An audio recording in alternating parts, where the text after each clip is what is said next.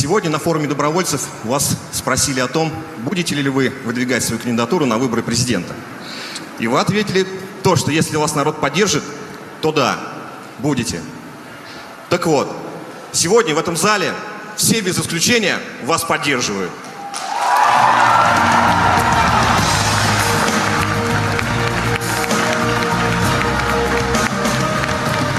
Владимир Владимирович, так сделайте же нам подарок. Огласите свое решение. Ведь мы за вас, газ, за вас. Так ведь, автозаводцы? Давайте вместе. Газ за вас. Газ за вас. Газ за вас! Газ за вас! Спасибо. Спасибо большое. Действительно, лучшего места и лучшего повода для объявления об этом, наверное, нет. Спасибо вам за поддержку. Я буду выдвигать свою кандидатуру на должность президента Российской Федерации.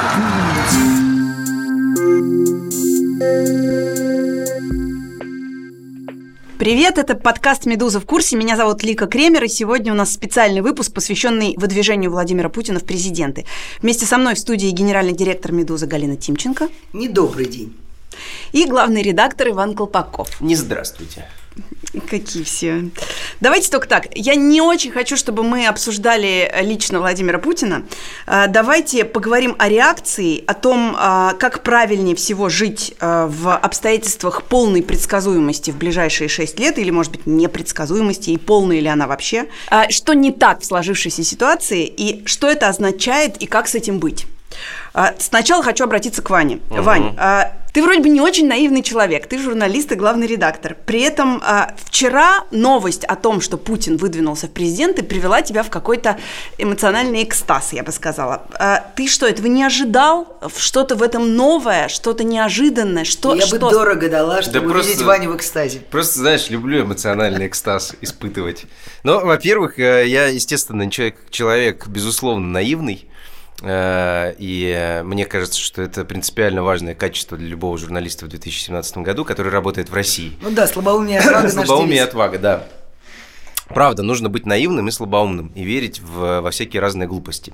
А например, в какую глупость например, ты верил до того момента, например, как стало в, это известно? Например, в независимую журналистику. Это во-первых. Во-вторых, никакого э, экстаза я как раз-таки не испытал. Это был экстаз э, новостника, да, экстаз человека, который ждал, что какое-то событие должно произойти, и вот, наконец-то, оно случилось. Да, как бы мы все, правда, поскольку мы новостные животные, мы все ждали этого события, и после этого началась нормальная работа, да? Да, но скажем, скорее, скажем скорее, так, интриги-то не было. Ну, мягко говоря мягко говоря, интриги не было. А Вечером, если нет когда... интриги, к, к чему так... тогда такая эмоциональная реакция? Послушай, Она на что? Значит, да. я повторюсь, эмоциональная реакция новостника, да, когда происходит какое-то событие, и ты орешь, бегом, как бы ставьте пуш, вот это вот все, да, э, ставьте быстрее, э, пишите быстрее, э, посылайте пуш с одним заголовком, первым предложением. Это тот редкий случай, когда главный редактор чувствует себя очень нужным. И, во-первых, нужным, во-вторых, реально полезным, в-третьих, это тот редкий момент, когда, ну, в смысле, это острие конкуренции. Ты буквально борешься со своими немногочисленными, скажем прямо, э, конкурентами. Э, вот сейчас было качестве... обидно очень многим. Да. Э, потом, когда я пришел домой вечером, и начал читать Facebook, то я, то я выловил множество постов, написанных моими друзьями, постов э, э, удрученных, очень грустных, очень э, э, обреченных. Очевидно, некоторые из моих друзей хорошенько накатили, я их прекрасно понимаю. Э, но я ничего не испытал, у меня не было никакой эмпатии по отношению к этим постам. Ну, то есть я понял, что я не, как бы, не, этот день не, мне ничем не запомнится. В отличие, например, от того, от, от того чудесного денечка в 2011 году, который сентябре. мне, который, да, сентября, сентября, кажется. А, который мне запомнится на всю жизнь, безусловно, потому что моя жизнь, вот э, про, есть отвратительное пафосное выражение про то, что жизнь разделилась на до и после, но в каком-то смысле, да, моя жизнь, мое ощущение от жизни в России разделилось на до этого дня и после этого дня. Это был съезд Единой России, на который Путин объявил, что он идет на третий срок.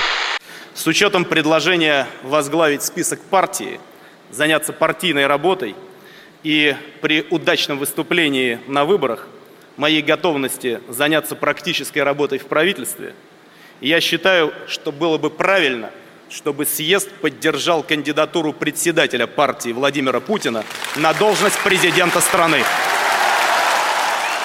Тогда случился самый плохой сценарий. И тогда была надежда, что он все-таки не случится дурацкая надежда, бессмысленная, но тем не менее она все-таки где-то как бы в Ну, вчера этой надежды уже не было. Появилась просто некая определенность, и уже как бы э, э, игроки расставлены. Да. М, какая-то игра началась, э, пошел новостной поток, и ты прекрасно понимаешь, как тебе действовать вот в- уже в сложившейся ситуации. Абсолютно. Э, и- э, Разница между вчерашним днем и тем сентябрьским днем в 2011 году заключается в том, что э, тогда жизнь изменилась, а сейчас она не изменилась. Как у меня э, ощу- изменилась жизнь, или как у меня изменилось ощущение от жизни тогда? Тогда, до сентября 2011 года, мне казалось, что несмотря на разные неприятности э, в, вну- в общественно-политической жизни России, все-таки прогресс налицо. Каждый день жизнь становится хоть немного, но лучше, чем была вчера. А ты знаешь мне еще, что кажется очень важным, вот в те времена, у меня сх- схожие ощущения, но мне кажется важным очень в те времена вещь, которую мы очень пропустили, и мы никогда ее не проговорили. Помните, когда президентом был Медведев, были э, сначала были у части людей какие-то наивная м, такая вера в то, что вот инновации, Ну, конечно, вот ну, это смысле, все, президент, слава богу, Путин перестройка выбрал 2.0. Из двух преемников он выбрал нашего, нашинского либерального. Нет, не то что нашинского, но менее, э, менее одиозного, более симпатичного человека. Но самое интересное, и, как мне кажется, важное, что произошло в тот момент, что над, Медведев, над Медведевым можно было смеяться тогда. Да? То есть в- э, по, по поводу его пристрастия к айфону шутили, и тогда это не грозило никакими страшными карами, мы никого этим не оскорбляли. То есть к нему относились как к живому человеку, который может ошибаться, и таким образом у него был какой-то кредит доверия. Мне То есть да- он был не священное чудовище внутри Кремля, а некое, как бы, некий человек, которого, который такой же, как мы, просто оказался на месте президента. И мне кажется, это дико важно, что это не священный правитель священной Руси, а это был такой, как бы, вполне себе э, средних, скорее всего, способностей человек, но он казался нам тогда живым. В нынешней ситуации, вот после сентября 2004 года, 2011 года, простите, а, э, установилось вот это ощущение, что мы каменеем, каменеем, каменеем, и этот памятник э, на, на утесе на услу- над условной Волгой, он вырастает до неба. Но есть вот это вот слово, которое очень любят э, российские чиновники, сакральность. Да. Да. Как бы вот вокруг этого всего появилась, э, как бы вся эта, вся эта конструкция покрылась э, довольно толстой пленкой вот этой сакральности. Да я не знаю, она давно покрылась толкой, то- толстой пленкой, и, по-моему, ничего вчера особенно не изменилось. Я пытаюсь, вот, вот давайте так попробуем сформулировать. Ваня, А, собственно, я об этом и что говорю, что вчера-то конкретно, как раз ничего да, не изменилось. Что конкретно в твоей жизни означает, что ближайшие шесть лет Путин будет президентом? А, Для тебя лично. лично мне надоело встречать Новый год с этим человеком по телевизору. Да ну ты не встречай, не хочешь, не встречай, не А включай я хочу телевизор. встречать э, э, Новый год с президентом своей страны, Лик, понимаешь? Зачем? Затем, что, ну, как бы, затем, что э, так у меня, так, так повелось. Мне приятно э- это делать. Понимаешь, мне хочется, чтобы просто друг- было другое лицо, если не сказать грубее. Да? Мне просто хочется, чтобы менялась картинка. С Новым годом вас! С Новым веком! С Новым годом, дорогие друзья! С новым 2005 годом! С праздником вас! С новым 2013 годом! С праздником! С новым 2017 годом!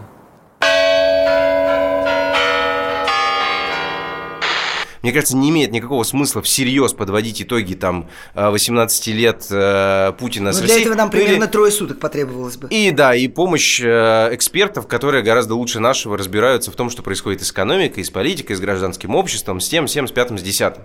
Есть личное ощущение того, что так больше продолжать, э, продолжаться не может. Но мне правда надоело. Ну, мне как бы мне до 34 года исполнится в декабре. А, И из этих 34 лет э, половину, ну, как бы большую, большую часть этой жизни я провел с Владимиром Владимировичем Путиным, также известным как Михаил Иванович. Как бы, ну, мне надоело, честное слово. Э, э, никакой прорывной идеи нету в этом. Но я просто хочу, чтобы под оливье вставал другой человек в другом костюме, и я бы тоже тыкал в него вилкой, э, э, глядел на него пьяным взглядом и говорил, вот скотина разваливает страну, но чтобы это был другой человек. Ну, это очень, очень как бы, я не, не встречаю... Детское желание, простите. Детское желание, абсолютно. Я не встречаю Новый год под Оливье, но у меня ощущение как раз э, а- от того, что случилось, что меня все время отправляют в день сурка. Я все время сижу и вижу одну и ту же картинку. э, А самое смешное, что за этой картинкой стоят все те же мутные принципы ведения э, Дел. дел все те же э, двойные стандарты, все та же, как бы, все те же умолчания, тоже пренебрежение, тоже, то есть Понимаете, в чем дело? Если ты 20 лет находишься в стабильном браке, это не означает, а в каком-то смысле избрание президента и как бы э, с, с народом это в каком-то смысле отношение, брак, да? Если ты 20 лет находишься в стабильном браке, ты, с одной стороны, это, конечно, очень хорошо, но с другой стороны, за это время накапливается столько проблем. А если человек, который состоит с тобой в этом браке, вообще ничего не делает, чтобы решить эти проблемы, а работает только как бы на укрепление мнения о себе любимом, как о самом мудром, великом, то рано или поздно тебе надоедает видеть все это. Но, Галь, он не только с вами в браке, он в браке с огромным количеством людей, некоторым нравится. И мне в этом смысле хочется... их право. Я вообще Да. не отказываю им в этом праве. Это как бы я не, в отличие от а, многих российских политологов, которые любят говорить м, за всю Одессу, я говорю только за себя и, может быть, да, за парочку своих друзей. Хорошо, допустим, речь не о Путине. Может вообще какой-то абстрактный правитель, если он отлично справляется со своими обязанностями, и если закон позволяет, а народ поддерживает, править 20 лет подряд. Ну, в- Что с принципе, этим не может. так? Или Нет, мо- в принципе, может. А, Мы знаем правителей, а м, это очень хорошее ключевое слово. Мы знаем правителей в мировой истории, которые правили и больше. Это королева Виктория, это королева Елизавета и так далее и тому подобное. А, Господи, можем, можем хоть, я не знаю, там до фараонов дойти, посмотреть, кто из них там долго правил, я уже, я уже забыла. Но э, вопрос в том, что это правитель. А по мне так, например, вот в моей картине мира, в моей вселенной, президент – это очень высокопоставленный чиновник, который избирается и обязан быть сменяемым. Грубо говоря, он менеджер на службе у общества, топ-менеджер, безусловно, он находится на вершине пирамиды. Но за- э, задача топ-менеджера не только как бы заниматься э, возвеличиванием себя или рассказом о том, что нас, нашу компанию окружают какие-то враги. Задача топ-менеджера решать как оперативные, так и стратегические вопросы. Вот я как топ-менеджер очень маленькой компании занимаюсь регулярно этим. Как только ты упускаешь какую-то из этих частей, а, чтобы твои сотрудники были э, удовлетворены качеством, условиями работы, чтобы компания двигалась вперед, у нее были тактические задачи и стратегические цели. А, вот этот троечка такая, да, компонент, вот она и делает менеджера успешным или неуспешным. И с моей точки зрения как раз Путин неуспешный Так, менеджер. а большинство сотрудников довольны. Отлично. И это как бы э, большое Э, счастье Большинство для них. сотрудников Сегодня- довольны, потому что э, топ-менеджер злоупотребляет своей властью и манипулирует э, своими сотрудниками. Как бы нужно отдавать себе отчет в том, что эти люди на самом деле злоупотребляют властью, и они нарушают закон очень часто. Как бы э, то, что они следуют букве закона, э, отнюдь не означает, что они следуют э, духу закона, не говоря Вань, уже о том, что прерву? И, Смотри. э, начался политологический разбор. Нет, не это абсолютно, абсолютно менеджерский разбор. Вот смотри, все сотрудники могут быть довольны, а, в компании может царить э, хорошая атмосфера, все заняты, все получают зарплаты, бонусы, у всех страховые покрытия, все такое. Но компания в этот момент не платит налоги. Через два года, через год, через какое-то время к вам придет налоговая инспекция, и от вас не останется Я вообще- ничего. Можно я еще даже, я сейчас скажу э, вообще как бы неприятную правду, заключается в том, что уровень удовлетворенности сотрудников э, компании не всегда говорит о ее Успешности. успешности. Как бы э, хороших, в хороших компаниях сотрудникам нравится, безусловно, ра- работать, безусловно, нравится. Э, Мы это точно совершенно знаем, да, компании, в которых сотрудники счастливы и они с радостью приходят на работу, они в целом более успешны. Но это не, это не критерий успешности. Не единственный. Не единственный критерий успешности. Вот в чем дело. Как бы их довольно много, особенно когда речь идет о такой сложной корпорации, как, извините, страна со 150 миллионным населением. Но ты говоришь про то, что людьми манипулируют. Ну хорошо, манипулируют, и они такие идиоты, ничего не замечают. И поэтому они по-прежнему всем довольны. Нет, я не, не- никто не идиот, да, как бы, и, и- и я тоже идиот.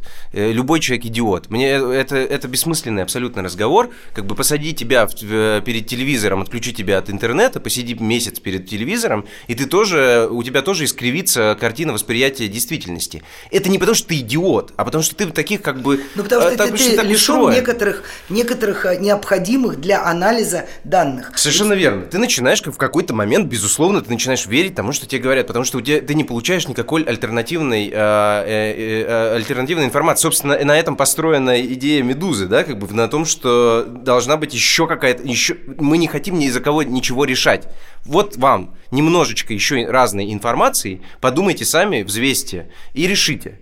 Все. И, и- и это не про уровень идиотизма народа или не идиотизма народа. Понимаешь, в чем дело, Вань? Мне кажется, что мы сейчас вот э, быстро очень, я перескочила от правителя к менеджеру, но чем отличается менеджмент от а, правления? Правление всегда патерналистское. Правление никогда, ну, за редким исключением, это зависит от личных качеств правителя, никогда не привлекает экспертизу. Они считают, что отец лучше знает, как воспитывать своих детей. Вот это патерналистское общество, когда наверху стоит великий, мудрый отец, которого нельзя критиковать, потому что что же ты за человек, когда ты критикуешь отца? Что же ты за гад такой, что ты на родителей ты рот раздеваешь, да? А и, и отец всегда лучше знает, на ком тебе лучше жениться, что тебе лучше есть, куда тебе лучше учиться, кем ты будешь в будущем. И есть менеджерская струк- э, структура или менеджерский подход, когда есть совет директоров, а е- хорошо еще есть общественный совет, когда есть а, менеджеры среднего звена, когда и привлекают внешнюю экспертизу, когда есть люди на аутсорсе, когда у каждого есть своя задача, и машина едет. И тогда топ-менеджер, он в какой-то степени а, дирижер оркестра, но он никогда не скажет, ты знаешь, первая скрипка, а, ты не будешь больше первой скрипкой, потому что я, как отец, считаю, что тебе лучше играть на барабанах. Ну, смотрите, вы сказали про патернализм, но откуда можно было у условных, откуда условный избиратель должен был выучить, как это должно быть устроено? Использовать головной мозг Сколько раз, читать нет, книжки. сколько раз ваши родственники, не знаю, до четвертого колена ходили на выборы и голосовали, Вика, или это выбирали вот- что-то, Это, или... это абсолютно бессмысленный, это абсолютно бессмысленный тупиковый способ думать про э, жителей России. Дело в том, что, к сожалению, вот за те э, несколько лет, которые я прожил в Европейском Союзе, э, я довольно часто сталкиваюсь с, этой, с этой точкой зрения, что, дескать, ну как бы, ребята, все понятно, э, в смысле, очень жалко вас, Ну, дорогие, дорогие россияне. Но, с другой стороны, кто ожидал-то другого от вас?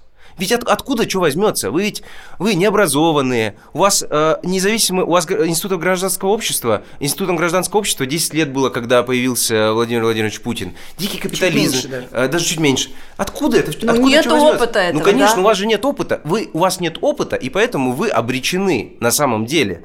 Вот. Да Э, я, я как- это я не кажется- говорю обречены, я Подожди, говорю, подожди. что если нет опыта, то ты, бы- ты не можешь им воспользоваться, тебе надо Так, научиться, стоп. это не обречены. Смотрите, вообще-то люди учатся очень быстро. Совершенно, сейчас особенно мире сейчас. Все, меняется Особенно очень сейчас. быстро. И даже в 90-е годы, когда был так называемый дикий капитализм, но на самом деле не, не такой дикий и не такой капитализм, а, люди за 2-3 года научились делать компании и научились вести бизнес по международным правилам. Возьмите Яндекс. А, в каком году он образовался? В 96-м. Уже через три года это была лучшая компания России. Люди очень быстро обучаются. Это И исключение. остальному Я нет. говоря уже о том, что люди Нет. научились просто, ну, люди научились э, э, зарабатывать деньги за, одну- за несколько дней Да. в Советском Союзе. Тогда, когда 70 лет, им этого не людей. разрешали. Тысячи людей научились зарабатывать деньги, и, безусловно, тысячи людей И вот научились э, рэк- э, рэкету, тысячи людей смысле, научились простите, грабить я, и так я далее. и Лику сейчас далее. назову просто сторонницей э, э, как бы подхода к жизни а-ля Путин.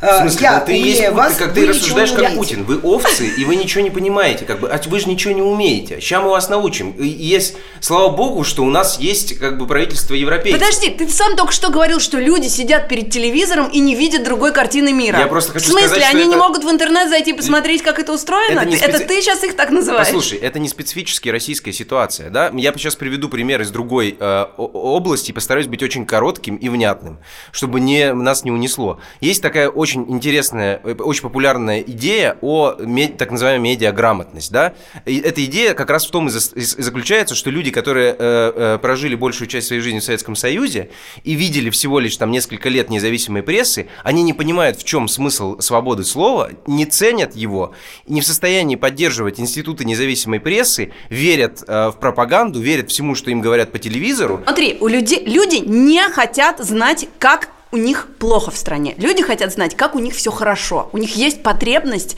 в великой России. Вот им говорят, у нас очень великая, у нас все отлично, у нас все строится, скоро все будет. Дело все в том, что э, люди как э, не, не хотят э, знать о том, что у них все плохо, так и они прекрасно понимают, что на самом деле ничего не строится. У всех, прости, пожалуйста, есть глаза, каждый выходит на улицу и видит разбитые тротуары. Ну, я не про Москву, конечно. Вот.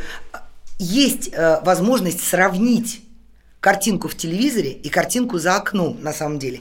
И Ваня в этом смысле э, говорит, что скорее пропаганда говорит, э, как бы кормит нас или людей сказками о том, что, ну да, вот у вас плохо, но где-то получше. И они живут на это надеясь. Дело не в, не, не в том, э, как бы, насколько люди верят пропаганде, насколько они э, задействованы в этом, насколько они хотят видеть Россию великой. Люди, на самом деле, всегда, и тут я уже говорю, ну как бы, опять же, не, не за всех, а вот за тех людей, с которыми я говорила об этом. Людям нужна какая-то внятная, понятная идея движения в будущее. Нельзя жить и идти, например, нельзя идти по городу, все время отвернув голову назад, оглядываясь через плечо.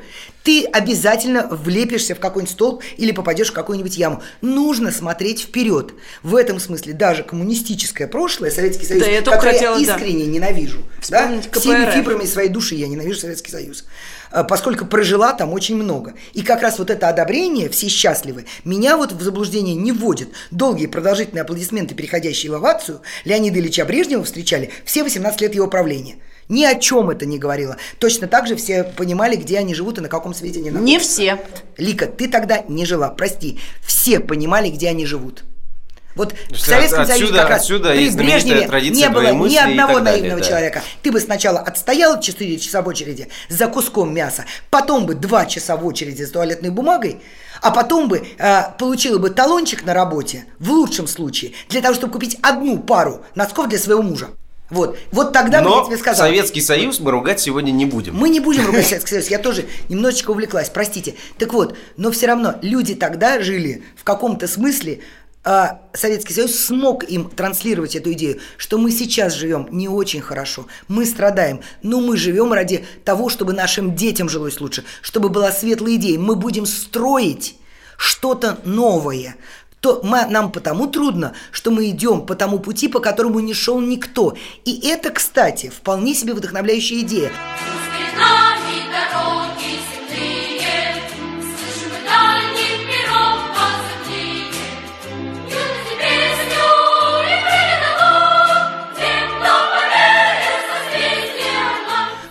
Первопроходцы, как бы говорил, говорила коммунистическая партия советским людям. Что говорит нам нынешняя власть, Единая Россия?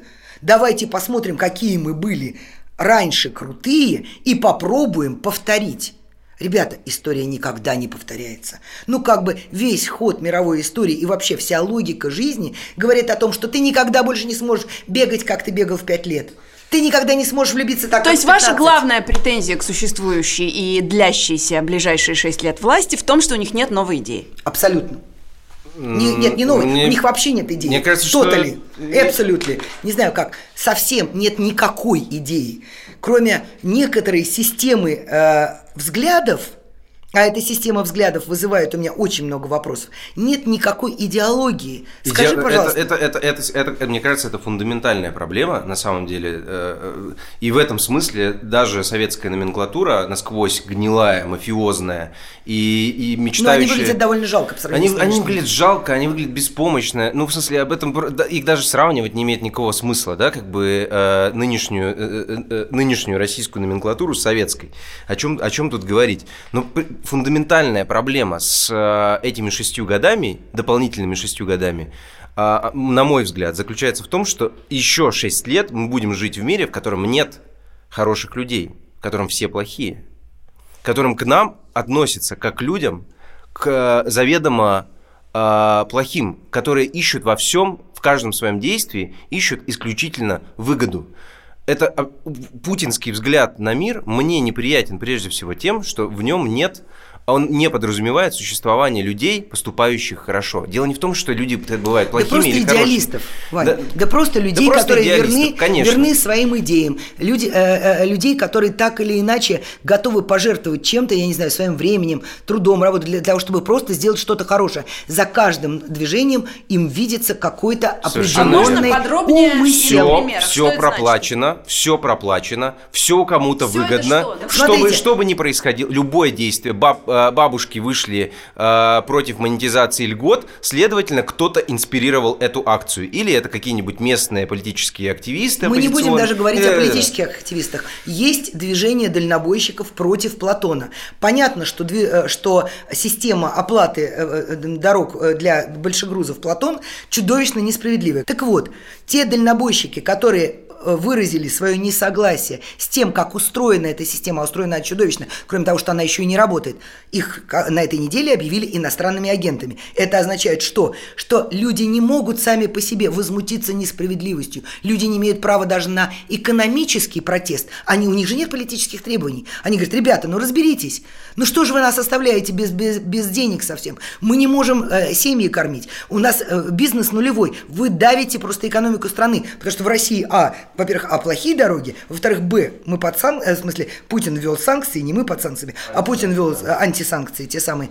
А, С – эта система плохо работает, разберитесь. Вместо этого их объявляют иностранными агентами. Ну куда уж дальше-то бежать? Мы не говорим об интеллигенции, мы говорим о, о самых простых обычных людях. Это самое- И раз уж, раз уж водителей да большегрузов, уж я не знаю, пролетариат из пролетариатов, то есть, ну я не знаю больших сейчас трудяг, да, разве что на заводах металлургических или в шахтах, а, люди, которые там работают по- много-много часов в сутки и тяжело работают, если как бы за ними не видят просто элементарного человеческого требования справедливости и какой-то хотя бы ясности, честности, и их подозревают в чем-то, то, конечно же, любой творческий человек, ну, конечно же, он э, делал это не просто так. Ну, кто же поверит из э, прокуроров, что Кирилл Серебренников просто хочет ставить спектакли? Да нет, конечно, он же создал с их точки зрения преступную группу пять лет назад для Чтобы того, чтобы украсть деньги. из бюджета как, э, э, какие-то там Э, рубли. Чтобы попилить деньги, и это единственное на самом деле, что интересует этого человека. Это не только путинское представление о том, как мир устроен.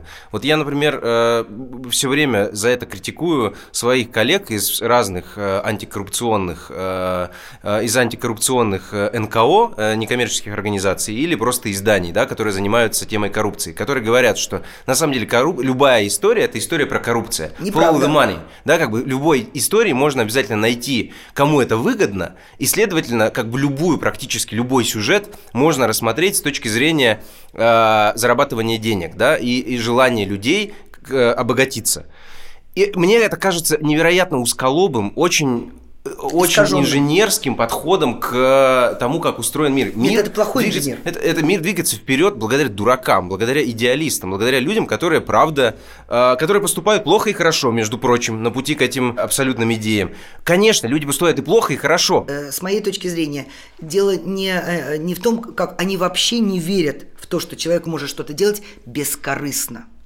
Это отсутствие веры в бескорыстный порыв, в эмпатию, в желание помочь. Самое печальное, что с тобой постепенно происходит в, эт- в этих обстоятельствах, это то, что ты неминуемо в какой-то момент начинаешь мыслить таким же образом, точно таким же Ты образом. становишься циником. Ты становишься циником, потому что ты все время себя чувствуешь безоружным пе- перед, э, перед циниками. Любой человек себя чувствует э, безоружным перед циником. И ты сам хочешь ты этого или не хочешь, ты начинаешь в себе это впитывать.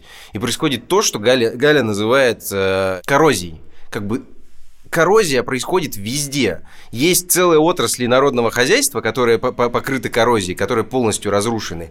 Есть э, медицина, образование и наука, которые покрыты коррозией, и, э, и которые просто мы видим, как они как бы разрушаются у нас на глазах.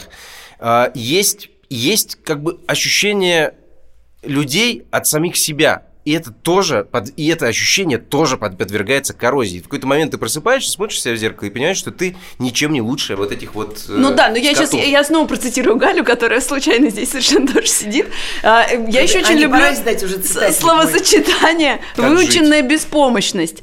Но в смысле это выученная беспомощность, а, потому что ты ничего с этим не можешь делать. Единственное, что ты можешь сделать, и тут я все равно не понимаю, почему, если все так плохо, если повсюду коррозия, которую как бы везде видно, если улицы, как э, ты только что перечислял, так плохо, э, значит, устроены, все ужасно. Почему люди идут и выбирают, радуются и довольствуются Знаете, тем, а, что им вот Мы выдают? обещали в политику не ударяться. Почему э, мы много раз про это говорили, и мы говорили про это, кажется, в подкасте про Навальный, что люди голосуют эмоционально, а кто-то голосует, и эмо- эмоция здесь такая, лишь бы не было войны. К сожалению, это в нас вбилось. То есть не было бы хуже, ну, говоря другими словами. Меня-то интересует ситуация, когда у меня в каком-то смысле создается ощущение, что это отъем времени моей жизни. Я могла бы сделать больше, если бы у меня не уходили жизненные силы на барахтание в застое. Понимаешь, мне хочется двигаться вперед, мне хочется, чтобы мои дети двигались вперед, мне хочется, понимаешь, и потом мне очень, как бы сказать, вот очень смешно, я все равно Советский Союз, вот он э, у всех просто уже в ДНК вшит. Э, Я хочу, как Верещагин, э, в какой-то момент тоже сказать, мне за державу обидно. Слышь, Абдулла, немного ли товару взял? И все поди беспошлино. Так нет же никого в таможне! Кому платить неизвестно! Хочешь? Мы заплатим золотом! Ты ведь меня знаешь, Абдулла. Я мзду не беру. Мне за державу обидно. Понимаете, а, у нас а, рост промышленного производства, в смысле объем промышленного производства, в 15 раз меньше, чем в Америке. Мне за державу обидно. Понимаете? Мне хочется, чтобы Навальный не доставал вот этот вот э, чехол для телефона, который ему подарил Чубайс, а там э, спертый у Киндла рисунок, и он вообще не работает. А мне хочется, чтобы оно работало и летало. Но при всем при этом, вот такая я противная, мне еще хочется, чтобы она работала и летала не ценой человеческих жертв и жизней, а ценой хорошего труда и, и, и доверия. А мне стыдно просто. Мне просто-напросто стыдно. Мне стыдно смотреть, как взрослые, солидные мужчины со вторыми и третьими подбородками, одетые в хорошие костюмы... Врут. Врут. Врут. Просто врут. Они вруны. Они вруны, они вам в глаза, извините, есть такое выражение, ссать в глаза, они этим занимаются каждый день. Каждый божий день они делают вид, что у нас выборы президента. Они соблюдают приличие. Мне вот от этого, от- у меня от этого отвращение, у меня блевотный рефлекс от этого, извините. Ну, как бы сейчас мы уже перешли как бы на такую лексику, потому что п- э, речь зашла о том, что, что мы буквально ненавидим. Ну как бы, это невозможно, это невозможно, на это невозможно смотреть, на это стыдно смотреть. Ребят, вы взрослые люди. Мужики Вы- вы взрослые. спикер Госдумы, вице-спикер Госдумы, там, э, сенатор и так далее. Вы же вруны. Вы патологические вруны. Вам не стыдно перед детьми Да, ну, то есть, своими? понимаешь, мне, например, отдельно, отдельно смешно. Я уже, кажется, приводила вот этот пример, когда я когда-то, сто лет назад была на встрече в РИА Новости, туда пришел Вячеслав Володин, да, который теперь спикер Госдумы, который просто, тыча в меня, и у меня есть много свидетелей, в том числе главных редакторов, тыча в меня ручкой сказал, запишите в своем блокноте. Навальный больше 11% не наберет на выборах Москвы. Вот запишите, что я вам сказал. Ну, Навальный набрал 27, но неважно. Но как бы он уже знал, сколько они напишут Навальному. Понимаешь, это дело не в Навальном же сейчас. А сейчас человек этот сидит и с ясными глазами, просто и наглой улыбкой врет нам, что это выборы. Ребят, ну, абсолютно, не- не- мне кажется, контрпродуктивно рассуждать про это, про поддержку большинства. Ну, как бы, наверное, есть некоторое абстрактное большинство людей, которым это все нравится. Мне не нравится. Еще мне стыдно за этих конкретных людей. Они живые, настоящие люди, и они ходят на работу каждый день, и они вот этим вот всем Так, занимаются. Вика, понимаешь, в чем дело? Тем, как бы, грубо говоря, мы с Иваном отличаемся от некоторых чиновников тем, что мы говорим, окей, вам нравится, проголосуйте, но давайте честно посчитаем, нравится или нет. Давайте посчитаем это не в атмосфере страха и приписок. И очень может быть, что Путин победит.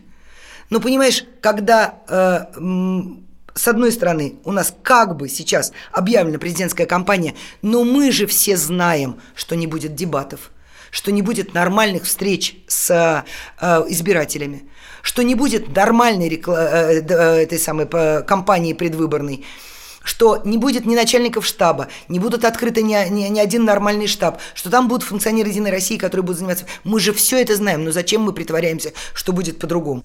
Это все какой-то фейк, это фикция. Я не хочу жить в фейковом государстве. А мне, еще мне ужасно не нравится, что эти, эти ребята правда ни во что не верят.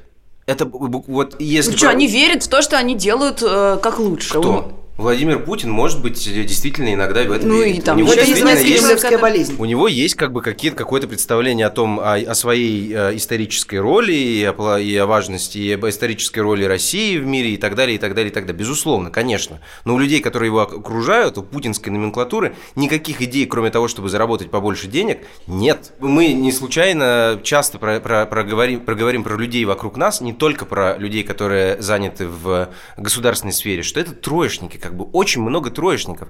Они, функциона... они функциональны, все эти люди, они что-то умеют, у них есть какие-то навыки, они просто плохо все делают. Смотрите, э, мне кажется, что очень важная история про э, курс на изоляцию. Это тоже своего рода курс в прошлое, потому что если ты э, тебя судьба поставила, например, ну, не знаю, поста- э, ты оказался в нужное время в нужном месте, тебя поставили э, управляющим каким-то э, участком работы.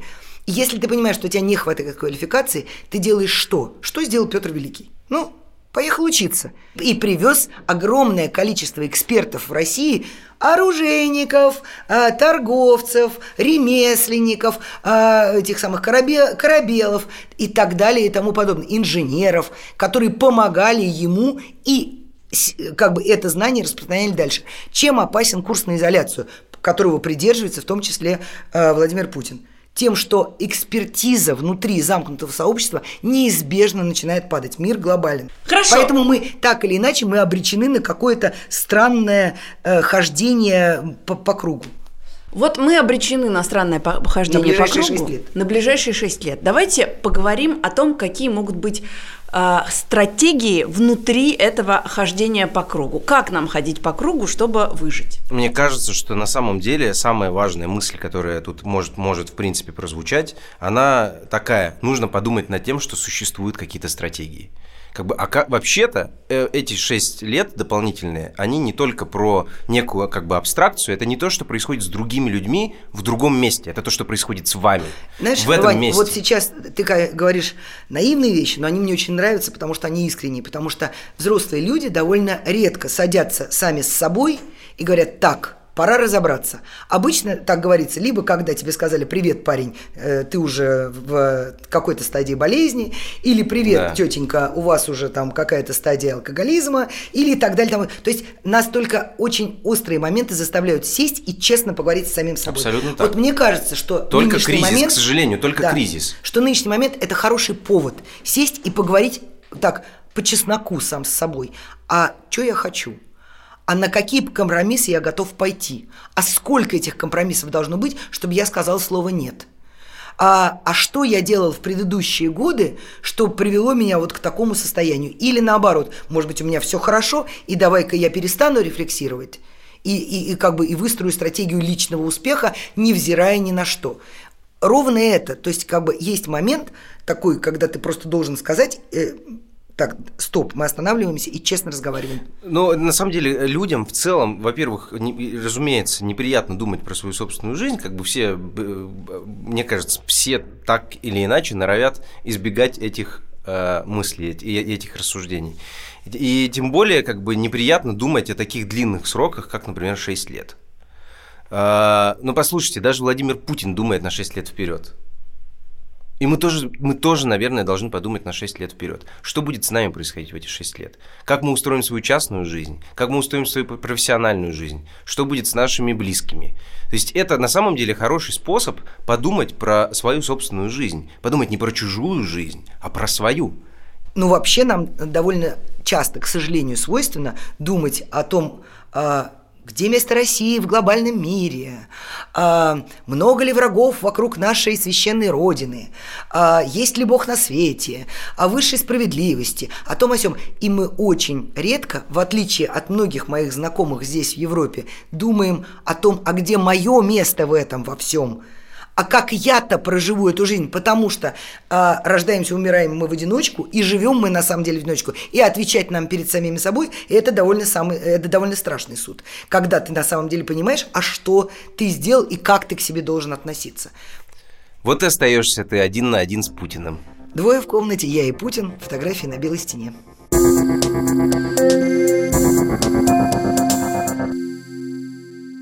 Студии были Галина Тимченко, Иван Колпаков. Меня зовут Лика Кремер. Подписывайтесь на наши подкасты в iTunes, в вашем приложении для подкастов на Android и в приложении Медузы. Теперь это очень-очень удобно. И пишите нам до встречи через неделю.